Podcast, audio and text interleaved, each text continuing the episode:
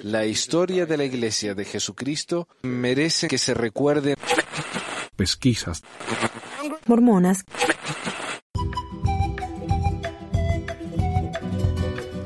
Hola, bienvenidos al episodio 145 del 19 de abril de 2020 de Pesquisas Mormonas. Y para empezar quiero agradecer a Nancy y a Jesús David por suscribirse en Patreon y a todos los que se suscribieron pero que ya han tenido que borrar sus cuentas. Yo entiendo, esta es una época difícil y cada peso cuenta. Eh, yo les agradezco por lo que han donado. ¿no? Eh, también hace un par de semanas hicimos una reunión de Zoom con algunos miembros del grupo de Facebook y lo pasamos muy lindo, la verdad. La reunión duró como una hora y media, me parece, si no me acuerdo mal. Algunos trataron de entrar al chat, pero el audio no les funcionó, lo cual fue una lástima porque me hubiera gustado que todos hubiéramos tenido la oportunidad. Eh, pero bueno, ya vamos a hacerlo otra vez y tal vez la próxima lo grabemos para YouTube, ¿no? La gente decía, queremos ver lo que pasó. Y bueno. Y la, invito, la invitación es solo para la gente del grupo, para evitar los troles, los mormones ardidos que vienen a venir a insultar. Y este es un espacio en el que quiero que todos podamos sentirnos tranquilos y sin miedo de ser atacados, ¿verdad? Y bueno, hay noticias. Este va a ser un programa muy lleno de noticias del corona y de la conferencia. Y va a ser un poquito largo porque quiero agregar al final un cuento que se llama Jesús casi visita a los mormones. Que hace rato lo quiero compartir y nunca me da el tiempo, así que tal vez hoy tengamos un programa largo, así que les pido disculpas.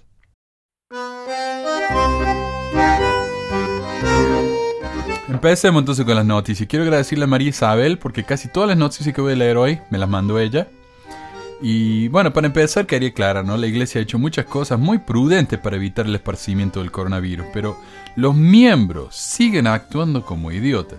¿Y qué se puede esperar, no? Cuando esta gente literalmente piensa que tienen la armadura de Dios, que son invencibles, tal vez gracias a la ropa interior mágica que usan.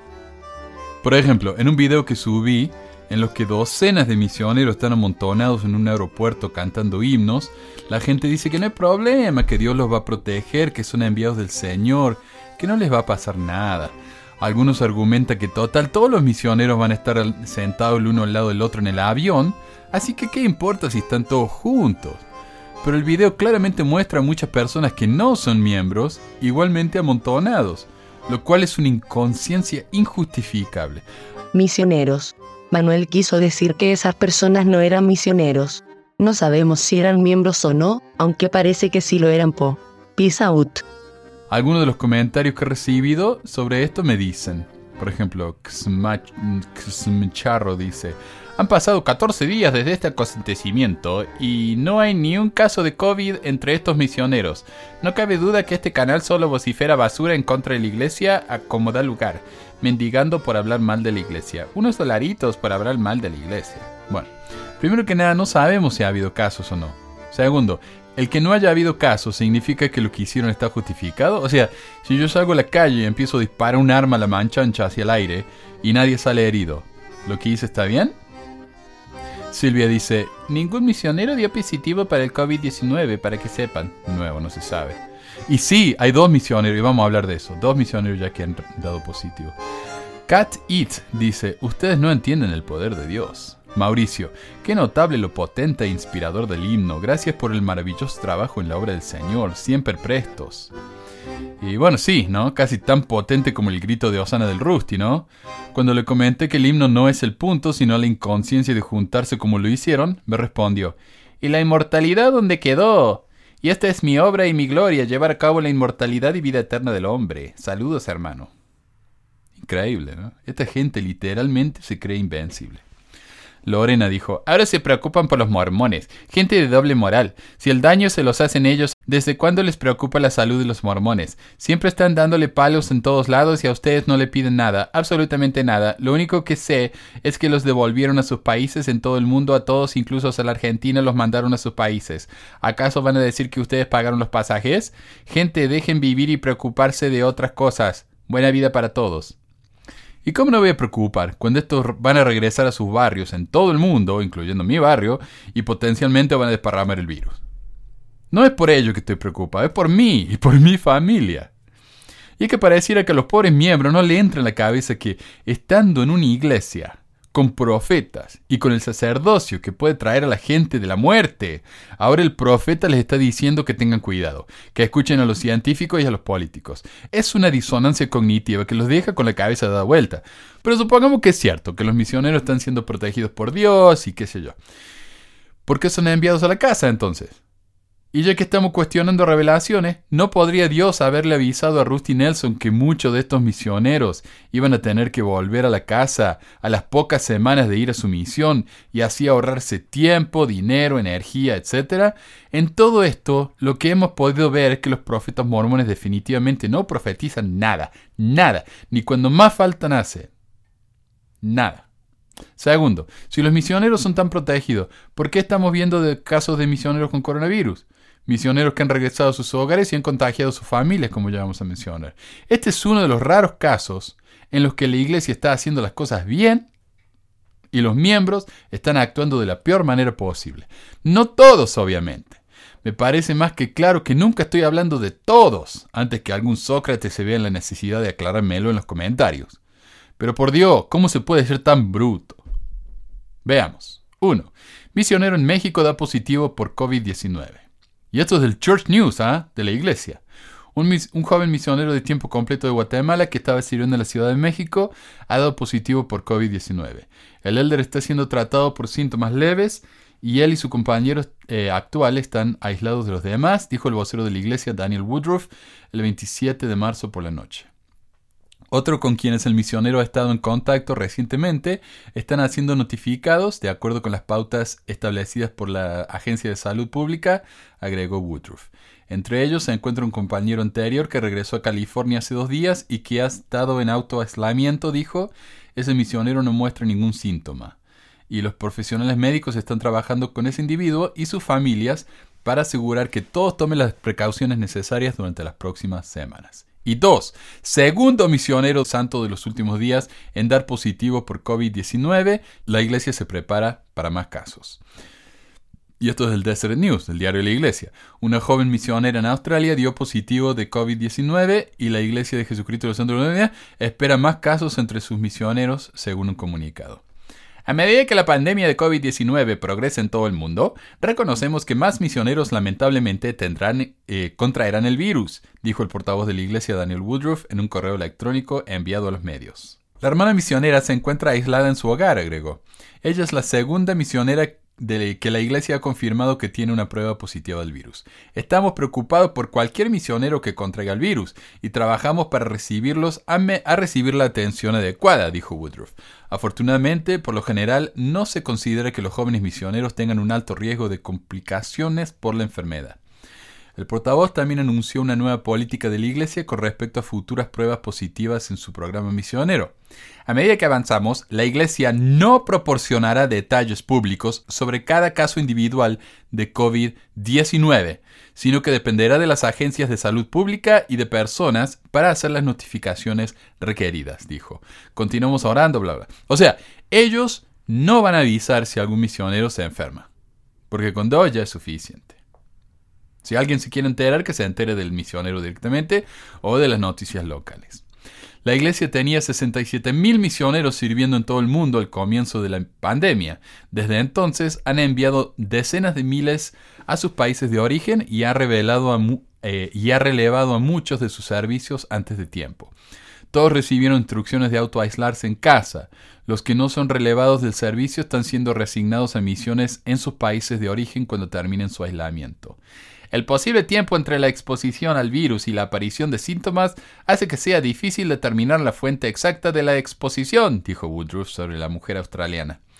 Esta misma dificultad la enfrentan las personas y los profesionales de la salud pública en todas partes. Sin embargo, en cada caso seguiremos las pautas establecidas por la Agencia de Salud Pública para notificar a cualquier persona con quien el misionero pueda haber entrado en contacto y continuar alentando a los misioneros y a aquellas con quienes viven para que se sometan a un estricto aislamiento.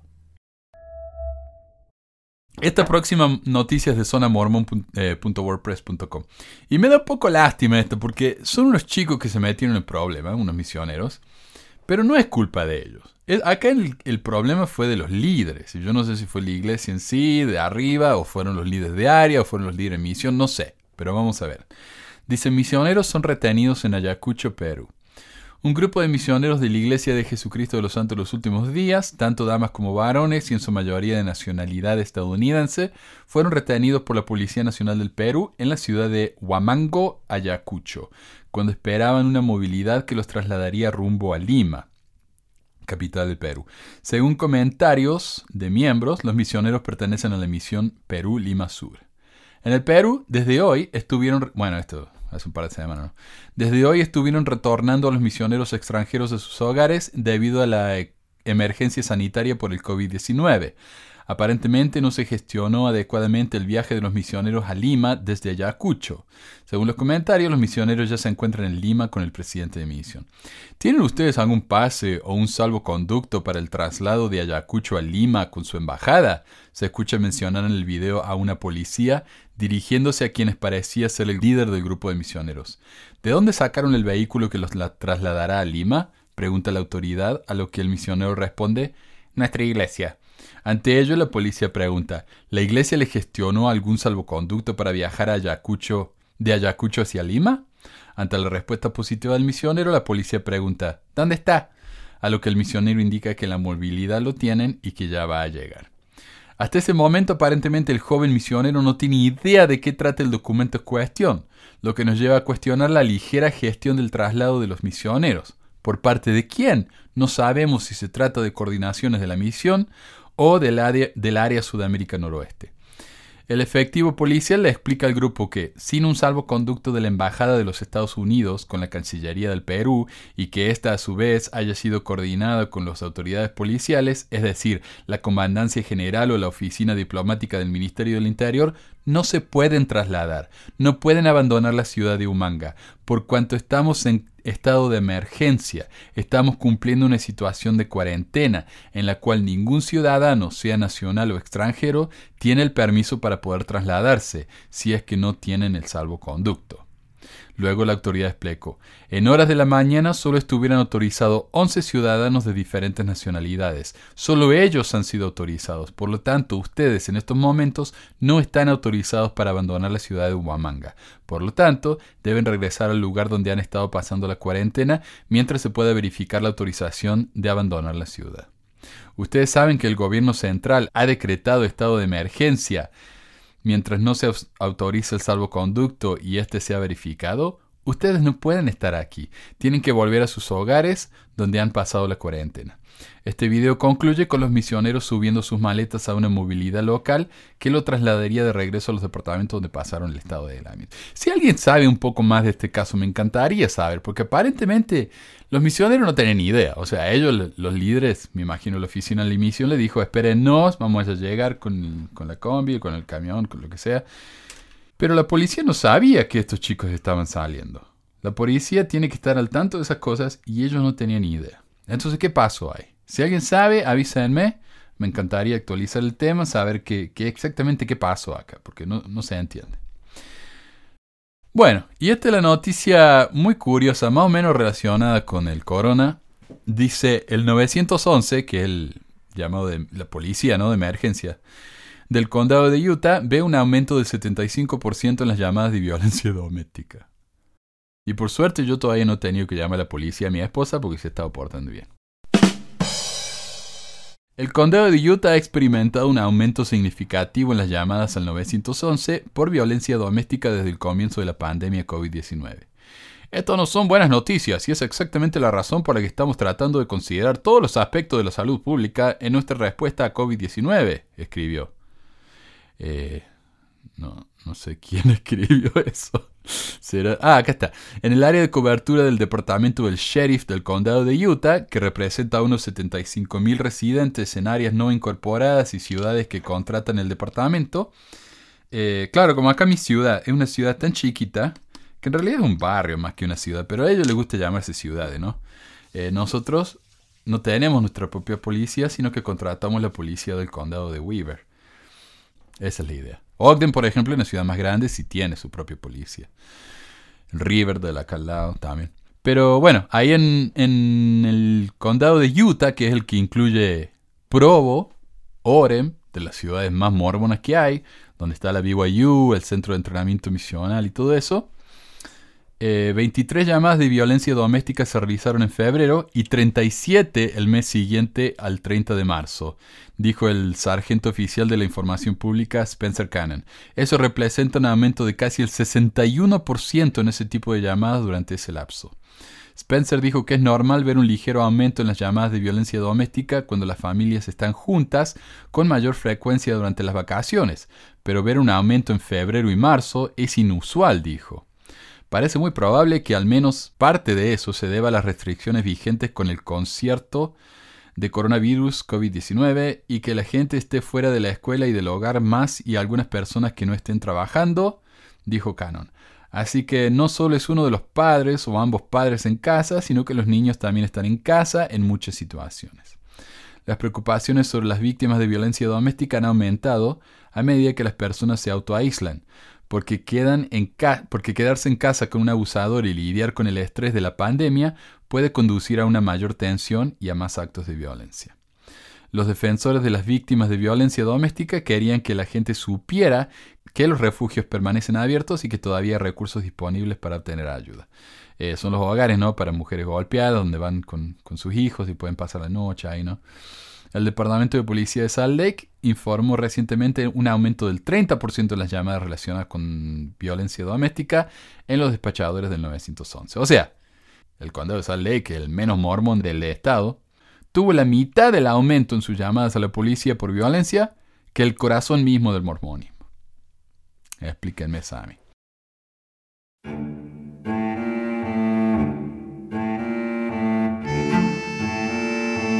Ok, este es eh, un comentario que he visto por ahí, que me ha llegado, y lo pongo bajo la categoría de fallas mormonas.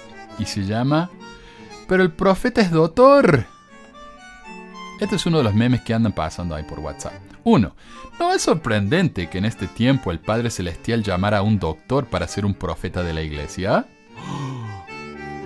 2. No es sorprendente que si nos piden que nos quedemos en casa no tengamos que alarmarnos, ya que los profetas nos han estado diciendo que preparemos el almacén de alimentos para emergencias desde tiempo.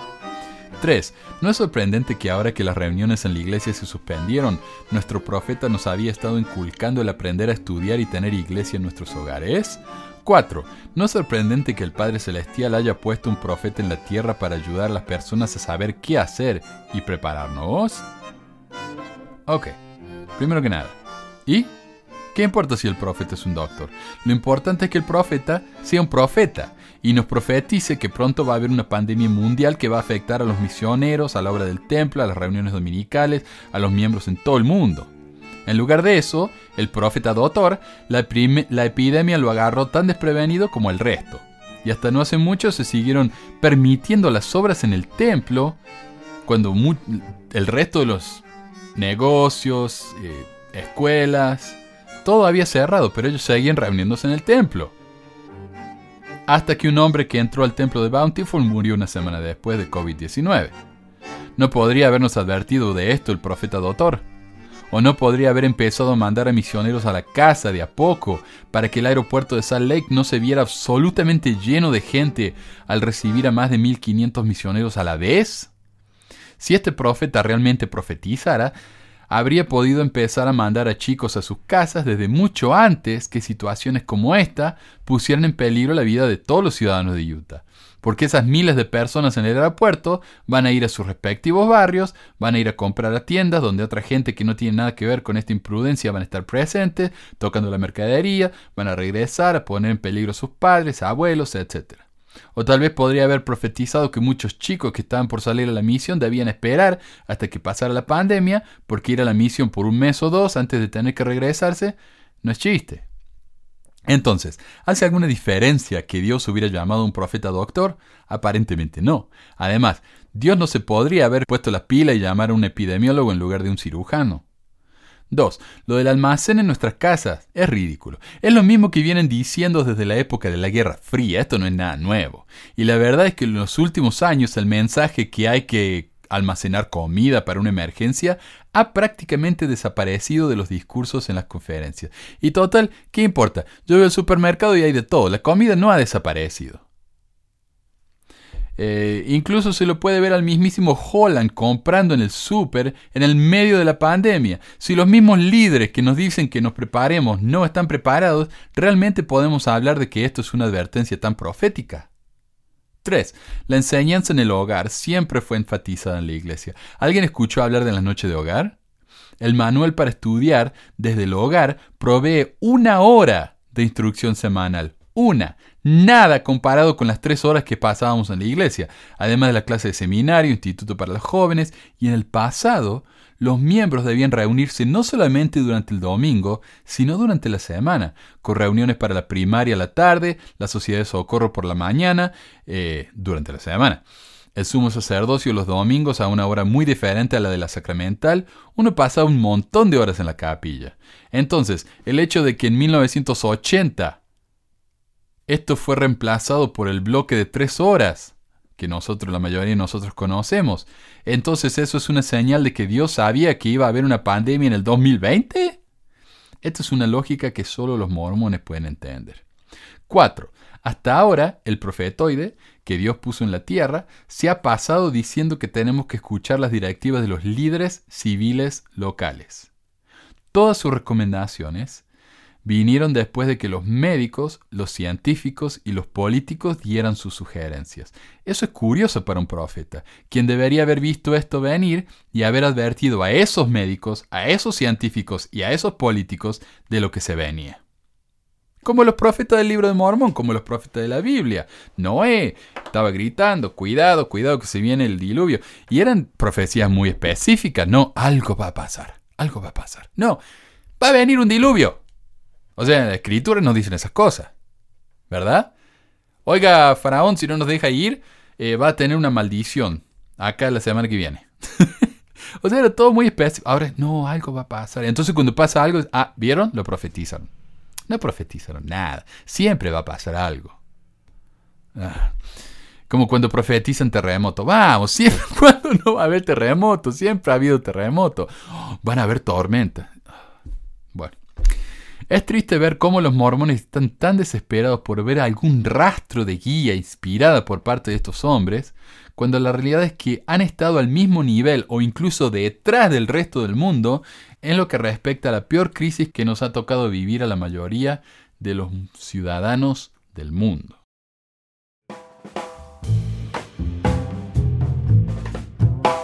Mensajes. Y alguien me mandó por WhatsApp esta carta. Es de Perú y dice, eh, Área Sudamérica Norte, presidencia de área, 8 de abril 2020, para presidente de destaca, presidente de misión, presidente de distrito, obispos y presidente de rama. Ayudas de ofrendas de ayuno COVID-19. Y esto es una guía cómo ayudar a los miembros cuando necesiten dinero, porque nos están diciendo, ah, pero la iglesia ayuda tanto, ayuda tanto.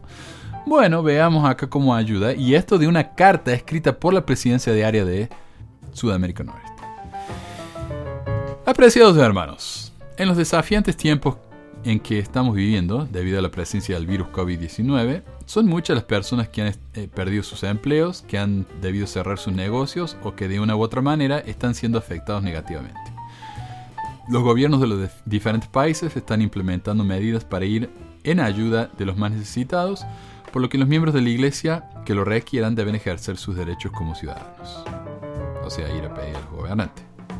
Seguramente muchos de nuestros hermanos en la iglesia no están exentos de enfrentar estas y otras dificultades, por lo que, además de las ayudas que pueden estar recibiendo de los entes gubernamentales, debemos estar atentos a buscar al pobre y al necesitado y ayudarles en estas eh, difíciles circunstancias.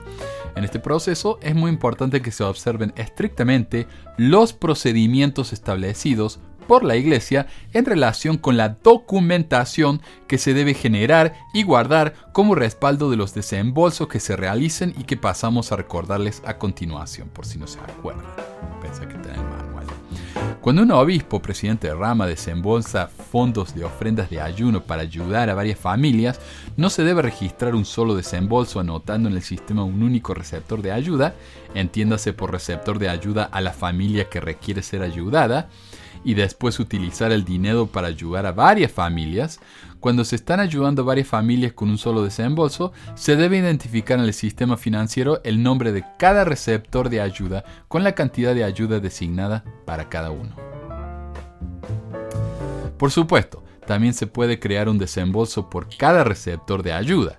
Cualquiera de las dos maneras está correcta, pero no está autorizado a hacer un desembolso de dinero por un monto, colocando un solo receptor de la ayuda en el sistema financiero y después hacer compras para varias familias.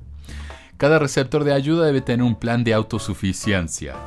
Y esto ya lo leí, yo no sé si lo leí en el programa pasado o lo hice en un video, pero sí, eh, el plan de autosuficiencia es un papel que uno tiene que llenar diciendo, voy a buscar dinero de aquí, de aquí, de aquí, voy a cortar todos estos gastos que no necesito eh, y entonces esto es lo que necesitaría yo de la iglesia. O sea, es un trámite, es un trámite engorroso recibir dinero de la iglesia. Eh, detallando, un plan, detallando un plan de recuperación a futuro cuando la crisis haya pasado. Además se requiere de sustentos para todo gasto firmado por el recipiente contando que la ayuda se recibió. Eh, sustentos para todo gasto. Yo no sé si eso querrá decir que necesita recibos, no sé. Suena como eso.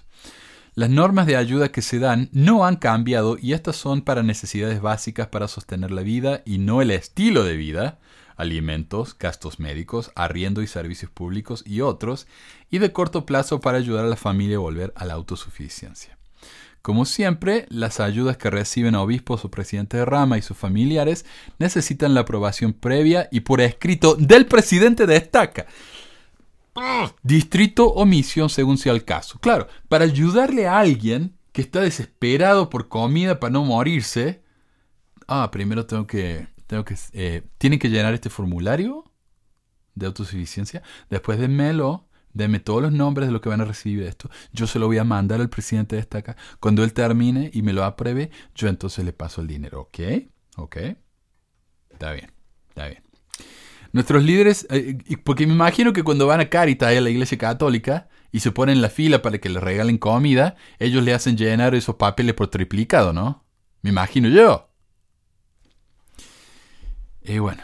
Eh, Nuestros líderes están en un ambiente de mayor riesgo en cuanto al manejo de los fondos de la iglesia y los queremos cuidar, advirtiéndoles del peligro adicional que están afrontando. ¡Qué peligro! Tenemos mucha confianza en ustedes y en sus deseos y habilidad de manejar estos asuntos con bastante atención y cuidado y sabemos que serán buenos mayordomos de los fondos del Señor. Si tuvieran alguna duda sobre los procedimientos, favor de consultar a los hermanos de LUF. Ah, no sé qué es. Que el Señor les bendiga en su ministerio con nuestro amor, la presidencia diaria, Enrique R. Falabella, Jorge Z. Ceballos y Matías Held. Si hay un momento en el que la iglesia debería estar desparramando plata como nunca, es ahora. O sea, no creo que nunca más volvamos a, a, ver un tiempo lluvioso como este. Y sin embargo, la iglesia está desesperada por llenar por duplicado y triplicado las miserias que da en ayuda. Increíble.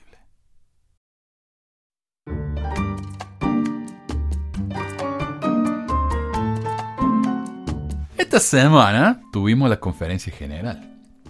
Durante la conferencia pasada, el presidente, o sea, del año pasado, de octubre, el presidente Nelson dijo que esta conferencia iba a ser inolvidable. Lo que muchos miembros tomaron como una profecía del coronavirus que iba a hacer que la conferencia tuviera que ser transmitida desde un salón vacío con discursantes hablando de diferentes lugares. Pero esto no es a lo que se refería el Rusty. Y alguien me preguntó qué significa rusty. Bueno, le expliqué que en inglés significa oxidado y lo usamos porque suena parecido a Russell, pero eh, es más apropiado me parece a mí. Pero bueno. Uh, Manuel, tan burlón con los ungidos del Señor. Te vas a arrepentir un día. La cita completa de Nelson dice, Por lo tanto, el año 2020 será designado como un año bicentenario la conferencia general de abril será diferente de todas las conferencias anteriores. Espero que en los próximos seis meses todos los miembros y sus familias se preparen para una conferencia sin igual que conmemorará el fundamento mismo del Evangelio restaurado. Podrían comenzar su preparación leyendo de nuevo el relato de José Smith acerca de la primera visión que está registrado en la Perla de Gran Precio. Desde luego, nuestro curso de estudio del año próximo en Ven, Sígueme será el libro de Mormón. Podrían meditar en cuanto a importantes preguntas tales como ¿De qué manera mi vida sería diferente si repentinamente se me quitara el conocimiento que he obtenido del libro de Mormón? ¿O en qué forma los acontecimientos que siguieron a la primera visión han influido en mí y en mis seres queridos? Además, ahora que están disponibles los videos del libro de Mormón, quizás quieran incorporarlos a su estudio personal y familiar. Escojan sus preguntas personales y elaboren su propio plan. Sumérjanse en la gloriosa luz de la restauración. Al hacerlo, la conferencia general del próximo mes de abril no solo será memorable, sino inolvidable. Ahí está, ¿no? O sea, en resumen, la conferencia esta de abril iba a ser diferente y memorable porque iba a ser el bicentenario de la restauración. No porque iba a haber una pandemia mundial que iba a hacer que el mundo entero tuviera que estar encerrado en sus casas. Nada que ver. Eso es poner palabras o intenciones en la boca del Rusty, nada más. El resto de los discursos son lo mismo de siempre. Y la escuché porque me dio curiosidad. Y porque está, ¿no? En podcast, entonces uno lo puede escuchar a velocidad doble entonces suena como un poco normal. Y lo bueno es que los primeros 20 minutos son oración y, canciones, así que se puede saltear. Eh, o sea que cada sesión me duró como media hora, 40 minutos. La del sábado por la tarde, que creo que es donde leen la, auditoría y eso. Media hora, con anuncios y giladas. Pero bueno, uh,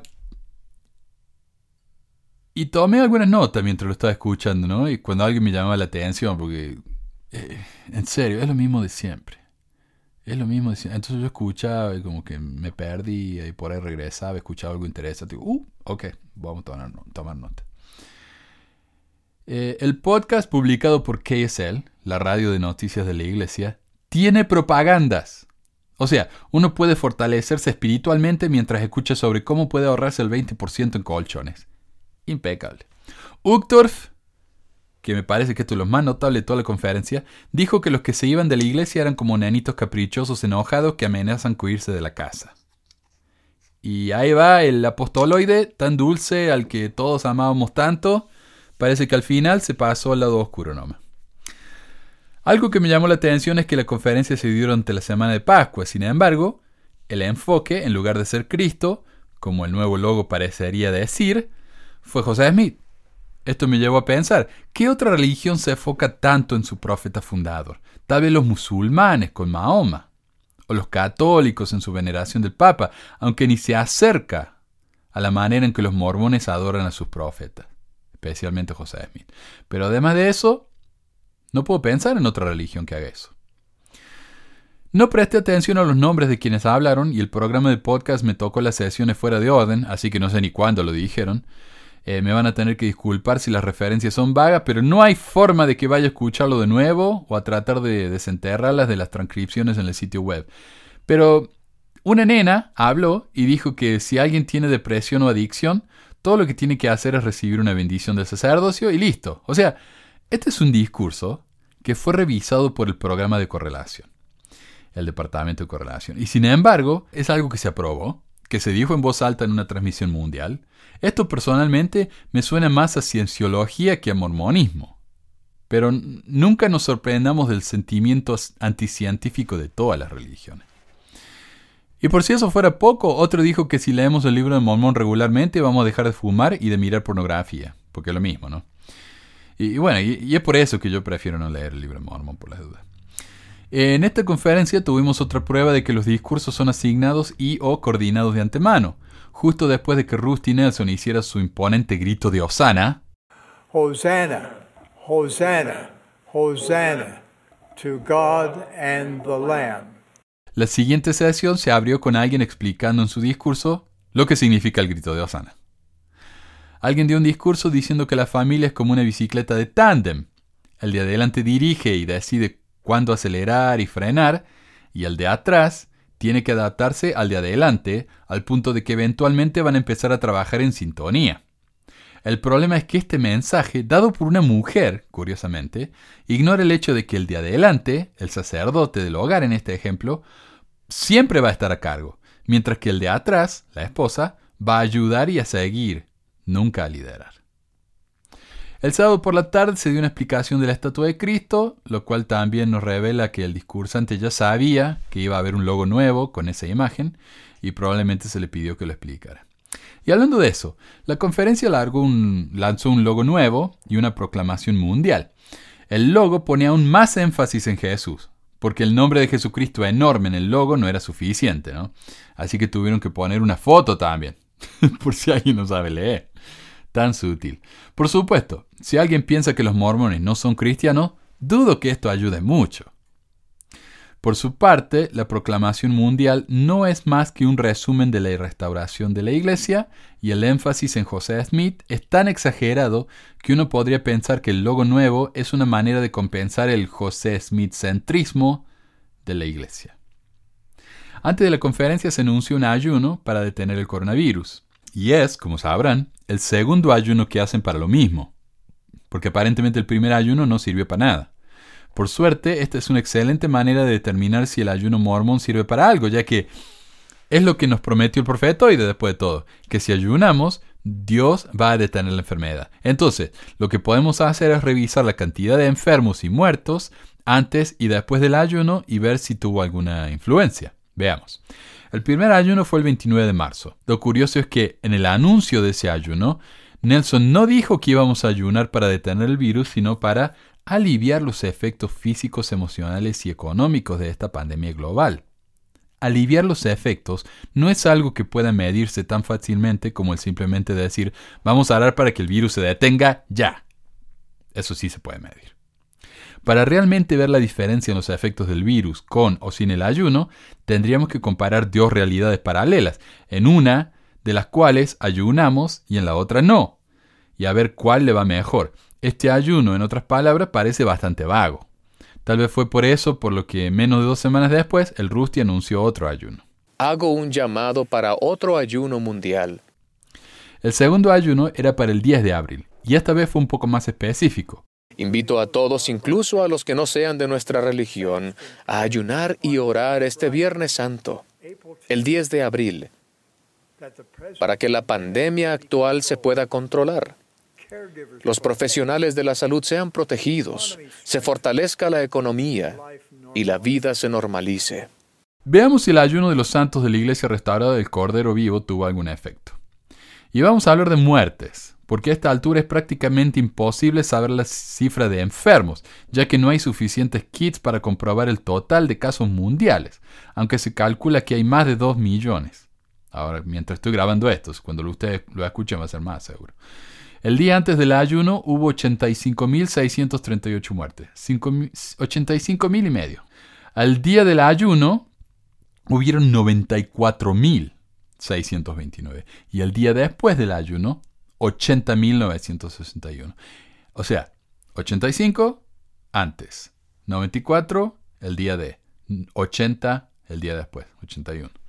Esto fuera de contexto parece un verdadero milagro. En un día el número de muertes bajó más de 13.000, lo cual es una gran cosa. Lamentablemente, eso en un caso como este es muy común. Los números suben y bajan. Y de hecho, el 15 de abril, cuando escribí esto, cinco días después del ayuno, el número de muertos volvió a subir a la cifra anterior del ayuno, 84.500. O sea, el virus eventualmente va a ser menos letal. Se va a encontrar una cura, una vacuna o lo que sea, pero no va a ser gracias al ayuno mormón, sino gracias a los científicos que están trabajando incansablemente para encontrar una solución, a los médicos y enfermeros que están trabajando incontables horas extras para ayudar a los enfermos, y a los líderes civiles que han dado órdenes de mantener el distanciamiento social, cerrando negocios y poniendo en riesgo la economía misma lo que ha hecho una diferencia enorme en todo el mundo. Pero si el ayuno entonces no tiene efecto, ¿Para qué hacerlo? ¿Para qué sirve? Y esta es una buena pregunta y se me ocurren varias ideas. Uno, para mantener a los miembros ocupados en un momento en el que la asistencia a la capilla está prohibida. Al pedirnos que ayunemos casi todas las semanas, Nelson se está asegurando de que estemos haciendo un sacrificio por la iglesia. Nos controla la dieta, el pensamiento, porque no me digan que cuando uno está ayunando no piensa constantemente eh, sobre el hecho de que está ayunando. Y dos, mi amigo Horacio me llamó el otro día y me preguntó, ¿y los líderes están pidiendo que paguemos el ayuno? Porque ese es parte del sacrificio que estamos haciendo después de todo. Un ayuno mensual es una cosa, pero dos. Porque hicieron uno el 29 de marzo, después hicieron el ayuno mensual del primer domingo del mes de abril, que ese es el, ayuno que se hace todos los meses. Entonces, dos ayunos en dos semanas. Y después tuvieron que hacer otro el 10 son tres ayunos en tres semanas. Y esa es plata que se empieza a pilar si realmente quiere una ofrenda semanal. Porque esa es la parte del sacrificio también. No solamente el no comer, sino el pagar el dinero que uno se ahorró en el ayuno. Y pensando en lo que realmente representa un ayuno, me puse a hacerme varias preguntas. O sea, si yo quiero pasar un examen, ¿no? Y estudio, y me rompo el alma preparándome, y el domingo antes de ese examen ayuno, lo que estoy haciendo es prepararme mentalmente, encontrando algo que me dé un aumento en la confianza. Porque ahora pienso que además de todo lo que hice para prepararme, voy a tener la ayuda de Dios, quien me debe ese favor después de todo, entonces voy a estar un poco más relajado, y a veces eso ayuda. Pero cuando miles de personas están muriendo diariamente, además de las muertes normales que ocurren en una sociedad, me parece que no hace falta realmente pedirle a Dios que deje de asesinar a sus hijos de una manera tan cruel. Me parece que Dios no necesita de nuestras súplicas. Me parece que Él solito se puede dar cuenta de que algo tiene que hacerse. Y si Él es responsable de esta pandemia y puede hacer algo para detenerla, ¿realmente va Él a esperar a que alguien se ponga a ayunar y se lo pida? ¿Es que no se le ocurriría hacer algo a menos que alguien haga un sacrificio como ese? O pongamos, Dios está probando al mundo, por eso puso esta epidemia. Entonces, ¿para qué vamos a ayudar si, si Él está haciendo su prueba, ayudemos o no? ¿Verdad? O sea, ¿de qué sirve el ayuno? Pero pasemos a la parte que realmente me llama más la atención de la conferencia de abril, el reporte estadístico. En los 80, el crecimiento de la iglesia sud era tan impresionante que algunos se atrevieron a sugerir y a republicar en todos los medios mormones posibles que para el 2080 iba a haber 265 millones de miembros de la iglesia. Eso era algo muy popular. Se publicó en la revista de la iglesia, se publicó en BYU Studies, se publicó en, uh, sitios cuando empezaron los sitios web, está en el sitio de la iglesia misma. Eso serían unos 250 millones más de los que tenemos hoy en día y requeriría 6 millones y medio de bautismos por año. Considerando que la cifra no ha llegado a ese nivel, tal vez esa predicción mm, no llegue a cumplirse. De hecho, la Iglesia solía compartir sobre el púlpito durante la conferencia general de abril las estadísticas de la Iglesia, las que incluían el número de miembros, de bautismos, de misioneros, de barrios, etc. Hoy no solo no lo hacen, sino que es bastante difícil encontrarlo en su sitio web a menos que uno sepa exactamente lo que está buscando. Y como en Pesquisas Mormonas, eh, responsabilidad limitada, venimos haciendo eso por años, sabemos exactamente qué buscar y dónde. Así que comparemos las estadísticas de los últimos tres años y agreguemos el 89, el año en que esa predicción se hizo popular, de los 265 millones, y fue publicada en la revista BYU Studies en el 89, como para ver cómo va la cosa, ¿no?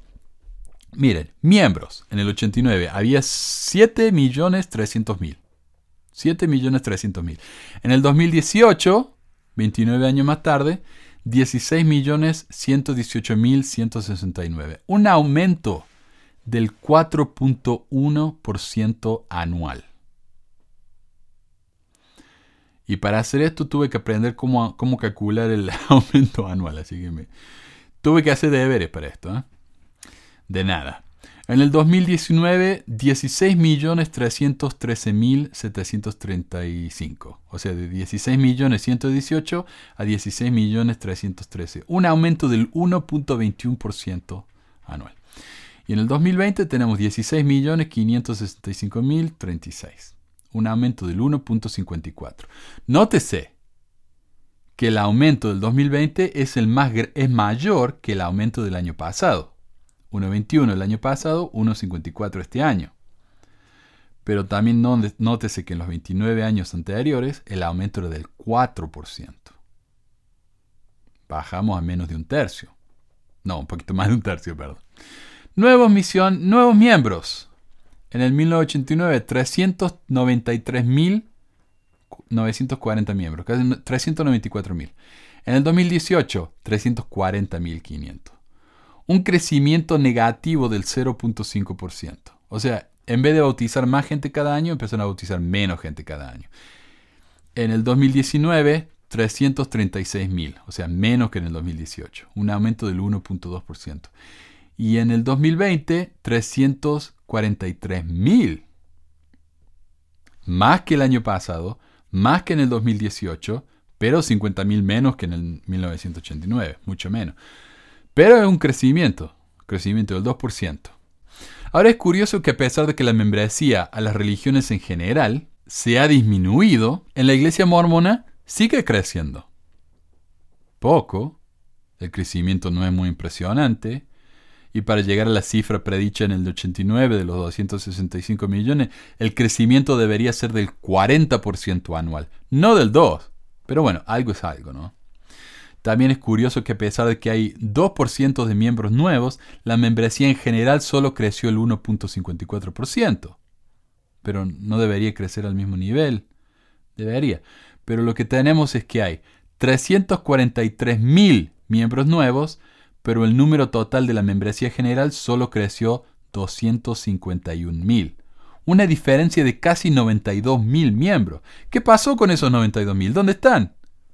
Se murieron o se fueron de la iglesia. En todo caso, la diferencia es enorme, especialmente cuando consideramos que entre 1989 y 2017 la cantidad de miembros nuevos creció de manera negativa, o sea, cada año se bautizó en promedio menos gente que el año anterior, pero la membresía en general creció el 4.1%, lo que nos dice que más gente se bautizó de la que se murió o se fue de la iglesia. Los miembros que se bautizaban parecían más dispuestos a permanecer en la iglesia de lo que lo hacen hoy, o al menos a no tomarse la molestia de borrar sus nombres de los registros.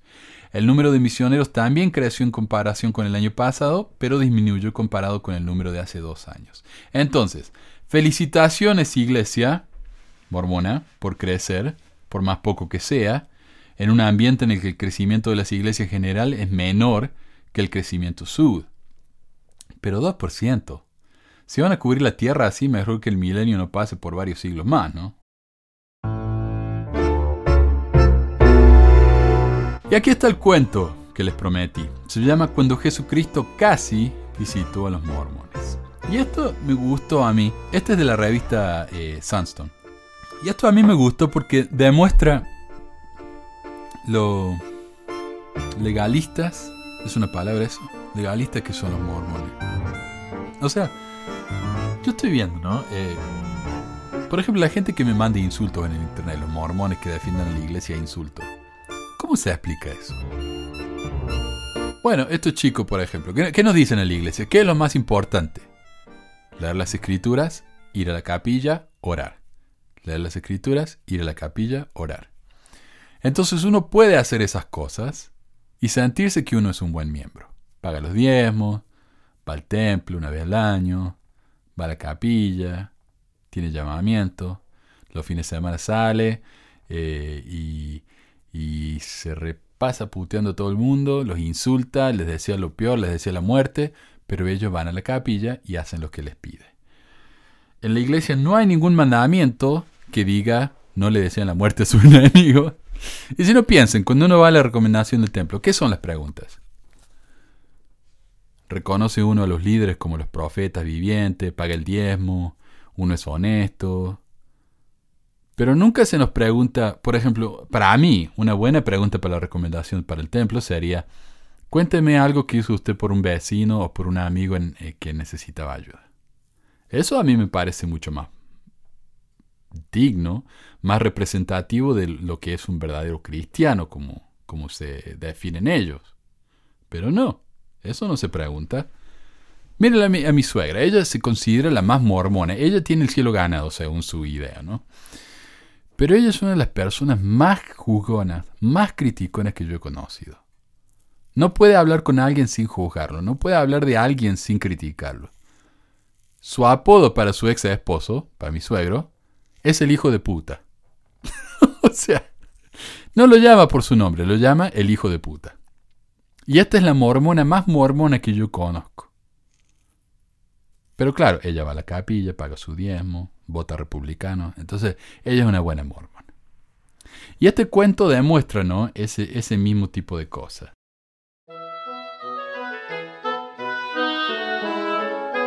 El obispo mormón Bruce Hortley, del barrio 4 de Burbank, estaba sentado en su escritorio ensayando en voz alta para la reunión sacramental que presidiría en 30 minutos. Quería que su entrega de los anuncios semanales fuera perfecta y espiritualmente evocadora. Y el jueves por la noche, la Sociedad de Socorro tendrá un proyecto de acolchado. Se aclaró la garganta. El timbre de su voz debe sonar solemne y apostólico. El desayuno de panqueques de los Boy Scouts para recaudar fondos será este sábado a las 9. Disminuyó su ritmo para enfatizar cada sílaba como si cada palabra vacilante, sin importar cuán mundana, cargara un peso en su alma que pudiera traer lágrimas a los ojos en cualquier momento.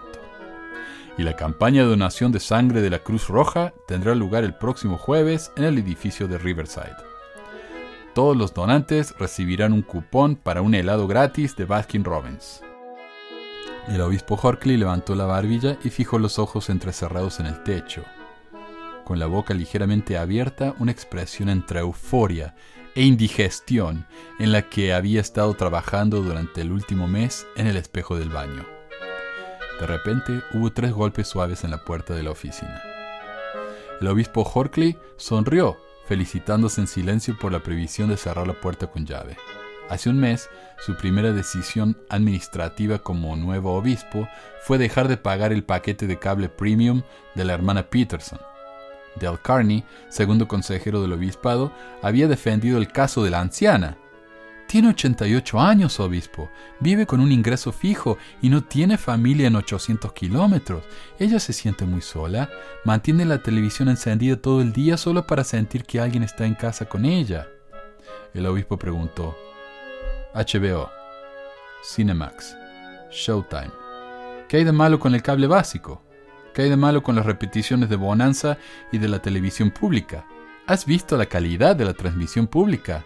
Antique Roadshow, esa casa vieja, nueva cocina escandinava. El obispo Horkley dejó caer el puño sobre su escritorio. Hermano Carney, estos son los fondos sagrados del Señor. La hermana Peterson había llamado una semana después, rogándole al obispo que al menos la dejara terminar la última temporada de Juego de Tronos antes de que le interrumpiera el servicio.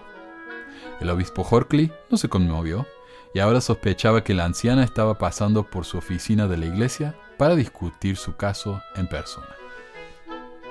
Hubo tres golpes más en la puerta y luego, como si actuara con una mano invisible, el mecanismo de la cerradura hizo clic y la manija de la puerta giró. Un hombre barbudo, con el cabello castaño partido por la mitad, estaba parado en la puerta. Llevaba sandalias y lo que parecía ser una bata de baño blanca. El obispo Horkley se levantó de detrás del escritorio, su mano rozando involuntariamente su cabeza calva y moteada, un hábito que tenía cuando veía a un hombre con cabello exuberante. Disculpe, el obispo le dio a sus palabras un filo de pedregal, esperando que este hombre, obviamente sin hogar y ciertamente loco, y sin duda buscando unos cuantos dólares, captara la irritación de su voz. El obispo Horkley sospechaba que se estaba hablando en las calles sobre el nuevo obispo mormón en Burbank, susurrando a través de las enredaderas o escrito en deslucidos puestos de baño. Durante el último mes habían venido en masa, locos, desamparados, indigentes, todos los domingos, con la esperanza de encontrar a alguien fácil de manipular y una ayuda. Hubo un hombre sin piernas en una silla de ruedas pintada con rayas rojas de carrera, una anciana trastornada con un gatito en su bolso que ocasionalmente sacaba y lamía, y toda una familia de gitanos, gitanos reales, con dientes de oro y acordeones, que solo necesitaban algo de dinero, no mucho, dijeron, para comprar un reproductor de Blu-ray. Lo siento, el obispo Horkley les había dicho a todos con una firme finalidad, pero estos son los fondos sagrados del Señor. El hombre barbudo no dijo nada.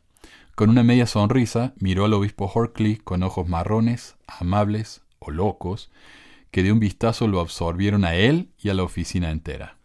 La mirada inquietó al obispo Horkley, quien comenzó a preguntarse si este hombre había abierto la cerradura y había entrado en su oficina para robarle algo, o incluso para hacerle daño físico. ¿Está buscando a alguien? preguntó el obispo. Su corazón latía con fuerza contra su camisa blanca recién planchada. Te estoy buscando a ti, dijo el hombre. ¿No me reconoces? Un sudor húmedo cubrió la calva del obispo Horkley. Apretó sus glúteos en caso de que tuviera que saltar encima del escritorio y abrirse paso a través de la puerta de la oficina.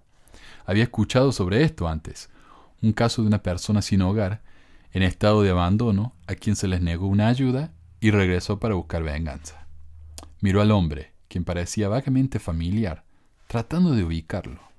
¿Había venido el mes pasado para pedir ayuda? El obispo Horkley no podía recordarlo. ¿Lo conozco? Preguntó el obispo. Bueno, eso espero, dijo el hombre. Entró en la oficina y con un rápido movimiento de un dedo por el aire, la pesada puerta se cerró. Entonces el hombre dio vuelta sus manos para mostrar sus palmas. Soy Jesucristo. El obispo Horkley miró boquiabierto las marcas de los clavos. Señor, lo siento tanto, no te reconocí. Y entonces un pensamiento lo golpeó. Se giró para mirar por la ventana de su oficina. ¿Es esta la segunda venida? le preguntó. ¿El fin de los tiempos? ¿El juicio final? El obispo contempló la gran extensión del valle de San Fernando, superpuesta con una neblina dorada de contaminación y partículas. A lo lejos, los parabrisas de los autos parpadeaban brillantemente en la ruta I-5. Los aviones partieron del aeropuerto Bob Hope. El cementerio Forest Lawn parecía plácido y pastoral, con cuerdas de agua plateada arqueándose desde los aspersores. No había tumbas abiertas ni muertos resucitados. No había fuego sobre las colinas de Hollywood. No había jinetes oscuros galopando por Sunset Canyon Drive. El obispo Horkley se sintió aliviado de que no fuera el fin del mundo. Solo llevaba un mes en su llamamiento de cinco años como obispo. Jesús se rió. Todavía no es el final, aunque siempre me pregunta lo mismo. No, a veces me gusta salir a visitar mi rebaño. Ya veo, dijo el obispo Horkley, sin conocer el protocolo apropiado para usar con las visitas divinas. Debía ofrecerle su silla acolchada de cuero, con respaldo alto, y tomar una de las sillas de madera que recubrían la pared de la oficina. La apariencia de las sillas de madera, las rayas oscuras poco atractivas de grano de roble lacado y los ángulos agudos y perfectos de los reposabrazos le dieron un destello de dolor caliente al muslo derecho del obispo Horkley. El obispo apoyó casualmente una mano en el respaldo de cuero de su silla, un gesto sutil y patentado. ¿Y por qué Jesús necesitaría una silla suave? pensó. Como un ser resucitado, ¿no podría sentarse cómodamente en una cama de clavos? Entonces, dijo el obispo Harkley, tratando de llenar el silencio. ¿Puedo sentarme? preguntó finalmente el señor señalando una de las sillas de madera. El obispo Horkley se sintió aliviado. Por supuesto, por favor. Jesús se sentó y cruzó las piernas. Quiero asistir a tus reuniones hoy. Quiero instruir y bendecir a los miembros del barrio 4 de Burbank. Jesús levantó los brazos. Si su fe es suficiente, tal vez hasta haga algo de sanación. El obispo Horkley estaba distraído. No pudo evitar mirar la barba larga y las sandalias de Jesús. Nunca se le había ocurrido que el Salvador de la humanidad se pareciera tanto a su maestro de tercer grado, el señor Bloom, un hippie barbudo con sandalias y al que le gustaba tocar el banjo. Un alumno de UC Berkeley, quien los había hecho marchar alrededor del patio de recreo cantando canciones tristes de Peter, Paul y Mary. Incluso cuando tenía ocho años, al obispo no le gustaban las inclinaciones liberales y contraculturales del hombre. ¿Te quieres quedar para las reuniones? preguntó el obispo Horkley. ¿Las tres horas? Sí, creo que los miembros del barrio lo disfrutarían, dijo Jesús. El obispo Horkley sintió. Señor, déjame decirte que tu presencia entre nosotros, no solo en espíritu, sería una gran bendición, algo que nunca se olvidará, estoy seguro. Aspiró una bocanada de aire y la soltó con un gruñido bajo. Es solo que... Estás preocupado por tu congregación, dijo Jesús. ¿Sientes que mi presencia divina podría abrumarlos al principio? Oh, no, no, nada de eso, dijo el obispo Horkley. En el último mes les hablé con un puño de hierro. Le dejé bien en claro a los miembros la necesidad de reverencia, puntualidad y modestia, del estudio diario de las escrituras y de la oración. De lo contrario, se enfrentarán a la condenación. No, señor, creo que son dignos de tu presencia. Es solo que... Me pregunto si lo que llevas puesto, aunque estoy seguro que está muy de moda en la antigua Palestina, podría distraer un poco. Estoy preocupado por algunos de nuestros diáconos más jóvenes e impresionables.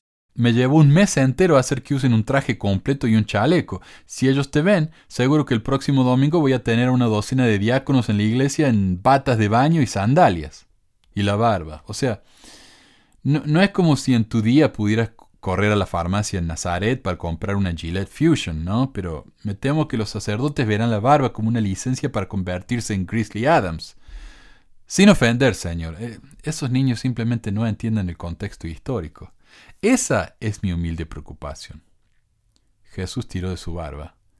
¿Distraerlos? ¿Te parece? Sí, señor, dijo el obispo Horkley. Si pudiéramos moverlo un poquito hacia el siglo XXI. El obispo buscó en un cajón del escritorio y sacó un puñado de corbatas, cada una sellada en una manga de plástico transparente y estéril. Las compré en una caja de descuento en Walmart. 10 corbatas por 10 dólares. Un ofertón. Di lo que quieras de los chinos, pero hacen muy buenas corbatas. El obispo deslizó una sobre el escritorio.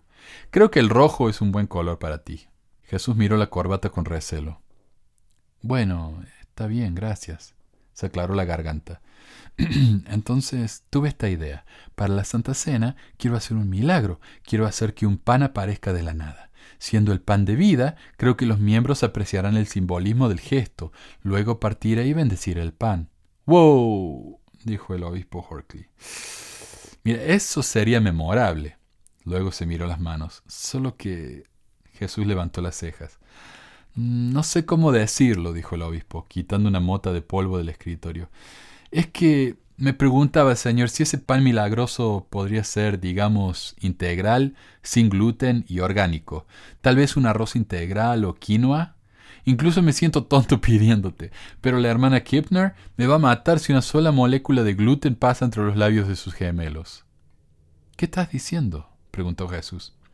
El obispo Horkley se fregó las manos. Si no es mucho pedir, señor, ¿podríamos eh, seguir con el pan orgánico de tapioca de Whole Foods que hemos estado usando? Entonces, ¿no, no milagro de pan? La voz de Jesús se elevó una octava. Sería menos problema para mí, dijo el obispo Horkley. Menos quejas, menos distracciones, mientras trabajo humildemente para llevar este rebaño de regreso a tu presencia. No tengo el estómago para otro discurso de la hermana Kipner sobre la inflamación estomacal, la permeabilidad intestinal, las heces malolientes. Bueno, está bien, dijo Jesús, mirando fijamente el escritorio. Entonces tendré que transmitir mi amor infinito y eterno cuando me dirija a la congregación. Estos son ciertamente tiempos difíciles. Muchos están luchando en este momento, física, espiritual, emocional y financieramente. Puedo escucharlos en sus oraciones. Están preocupados por el crimen, el desempleo, el calentamiento global, la sobrepoblación, el control de armas, los costos de la atención médica, la inmigración ilegal, la guerra biológica, el terrorismo, la sequía, los terremotos, los payasos, la infidelidad, los robots. El obispo Horkley asintió con seriedad pero de repente se distrajo con un sonido delgado y apenas audible desde el zócalo detrás de su escritorio, un sonido como un par de dientes, diminutos, royendo la madera. Los dedos del obispo Horkley se enroscaron en puños apretados. Una rata en la casa del Señor. Impensable. El abuso de medicamentos recetados, continuó Jesús, escuelas que no funcionan, seguridad social, acoso cibernético, disfunción eréctil. ¿Es un mensaje largo? El obispo Horkley preguntó en voz alta con la esperanza de asustar a la rata. ¿Qué? dijo Jesús. Quiero decir, el obispo tamborileó con los nudillos en el escritorio. ¿Cuántos minutos? ¿Dos? ¿Cinco? ¿Diez? Es solo que elegiste un domingo complicado para visitarnos, Señor. Aunque estoy muy contento de que estés aquí, tan honrado con tu presencia. Verás, le pedí al hermano y a la hermana Spears que hablaran, y si no les doy cada segundo que les prometí, lo escucharé durante los próximos tres meses. Estoy seguro que sabes qué dolor en el tujen que son. El obispo Horkley chasqueó los dedos. Oye, me pregunto, señor, si solo tu santa presencia sería suficiente para transmitir ese mensaje de amor y, esperanza. Ahora puedo verlo. Estás sentado en el estrado, proyectando bondad y amor, pero nunca pronunciando una palabra solo una lágrima o dos deslizándose por tus mejillas. Incluso podría inclinarme y poner mi brazo sobre tu hombro. Eso realmente causaría una gran impresión. ¿Solo sentarme y no decir nada? Preguntó Jesús. El silencio es la mejor respuesta de la verdadera sabiduría, dijo el obispo Horkley. Creo que fue Ronald Reagan. Poderosas palabras del Gipper. Jesús descruzó las piernas. Bueno, ¿Qué tal después de la reunión sacramental?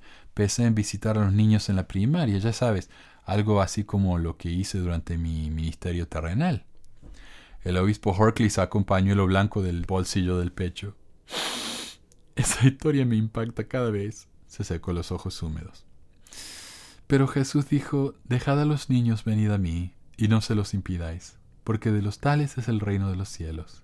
Sí, exactamente, dijo Jesús, deslizándose hasta el borde de su silla, su voz animada. Quiero tomar a los niños en mis brazos, poner mis manos sobre ellos y bendecirlos. El obispo Horkley levantó la palma. No se toca.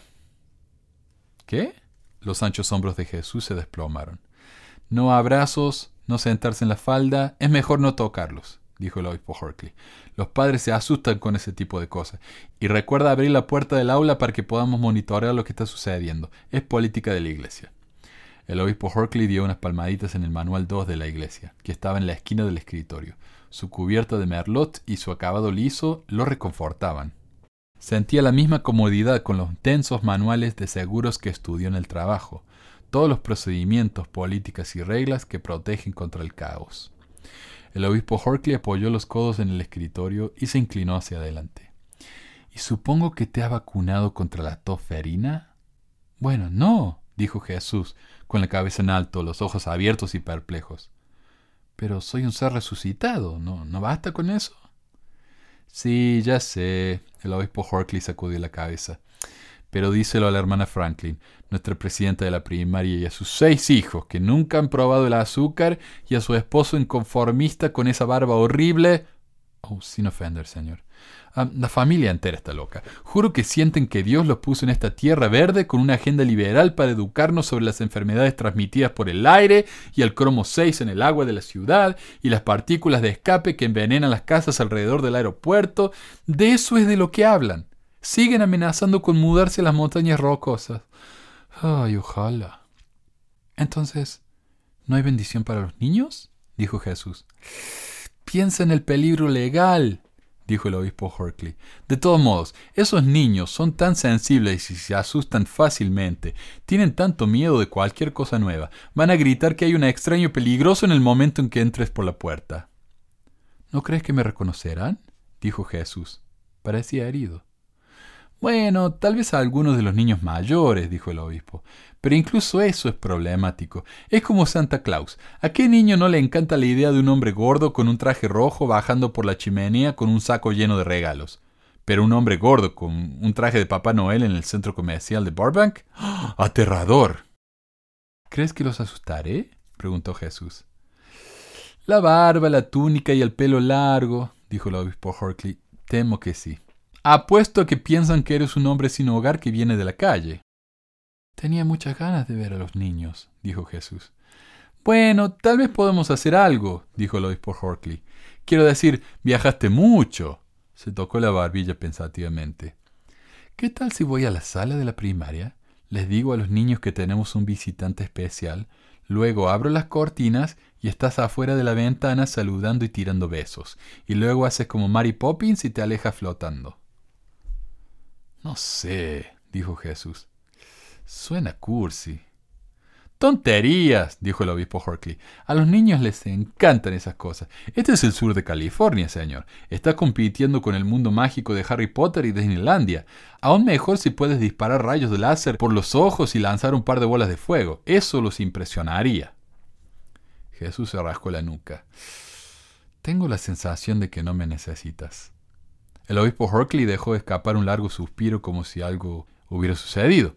Agarró firmemente los reposabrazos acolchados de la silla. Señor, aparte de un par de excéntricos en el barrio, estoy manejando el barrio de manera muy organizada. Deberías ver a los miembros después de la reunión sacramental. No dicen una palabra. Salen de la capilla en silencio, con las cabezas inclinadas y los brazos cruzados. Los he convertido en personas temerosas de Dios. Eres un hombre ocupado, y no quiero perder tiempo cuando las ovejas perdidas están ahí afuera. Pero realmente aprecio tu visita. El obispo Horkley se levantó y se dirigió hacia la puerta de la oficina. Jesús también se puso de pie. Personalmente, dijo el obispo Horkley, inclinándose al Salvador y medio susurrándole, creo que tu tiempo sería mejor ocupado en el barrio 2 de Burbank. Deberías ver a esas personas después de la reunión sacramental, estrechándose la mano, abrazándose, hablando, sonriendo. Nunca había visto tanta irreverencia. Y ese nuevo obispo con las gafas. He oído que algunos miembros del barrio lo llaman por su primer nombre. Puedes imaginarte la falta de respeto. Entonces, ¿no hay nada que necesites? Jesús preguntó, arrastrando los pies por la puerta. ¿Nada que pueda hacer? El obispo Horkley sacudió la mano. Estamos bien. Pero fue genial conocerte finalmente. Gracias por pensar en nosotros, de verdad.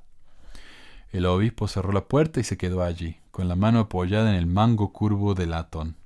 Tal ardor llenaba su pecho, tanta paz y alegría, por poder informarle personalmente al Hijo de Dios de que todo estaba bien en este pequeño rincón de Sion. Dio un paso hacia su escritorio, con ligereza en los pies, como si estuviera levitando. Por costumbre se pasó la mano por el cuero cabelludo sin pelo, pero se detuvo y se volvió de repente. ¿Qué había preguntado Jesús antes de irse? ¿Había algo que el obispo necesitaba? ¿Algo que el Señor pudiera hacer? Por supuesto. Su mano salió disparada hacia la manija de la puerta. Habían pasado 40 años desde que había saboreado el peso sedoso de una cabellera llena. Después de todos sus años de dedicación y servicio al reino, se los merecía. El obispo Horkley abrió la puerta jadeando de anticipación. Pero el Salvador ya se había.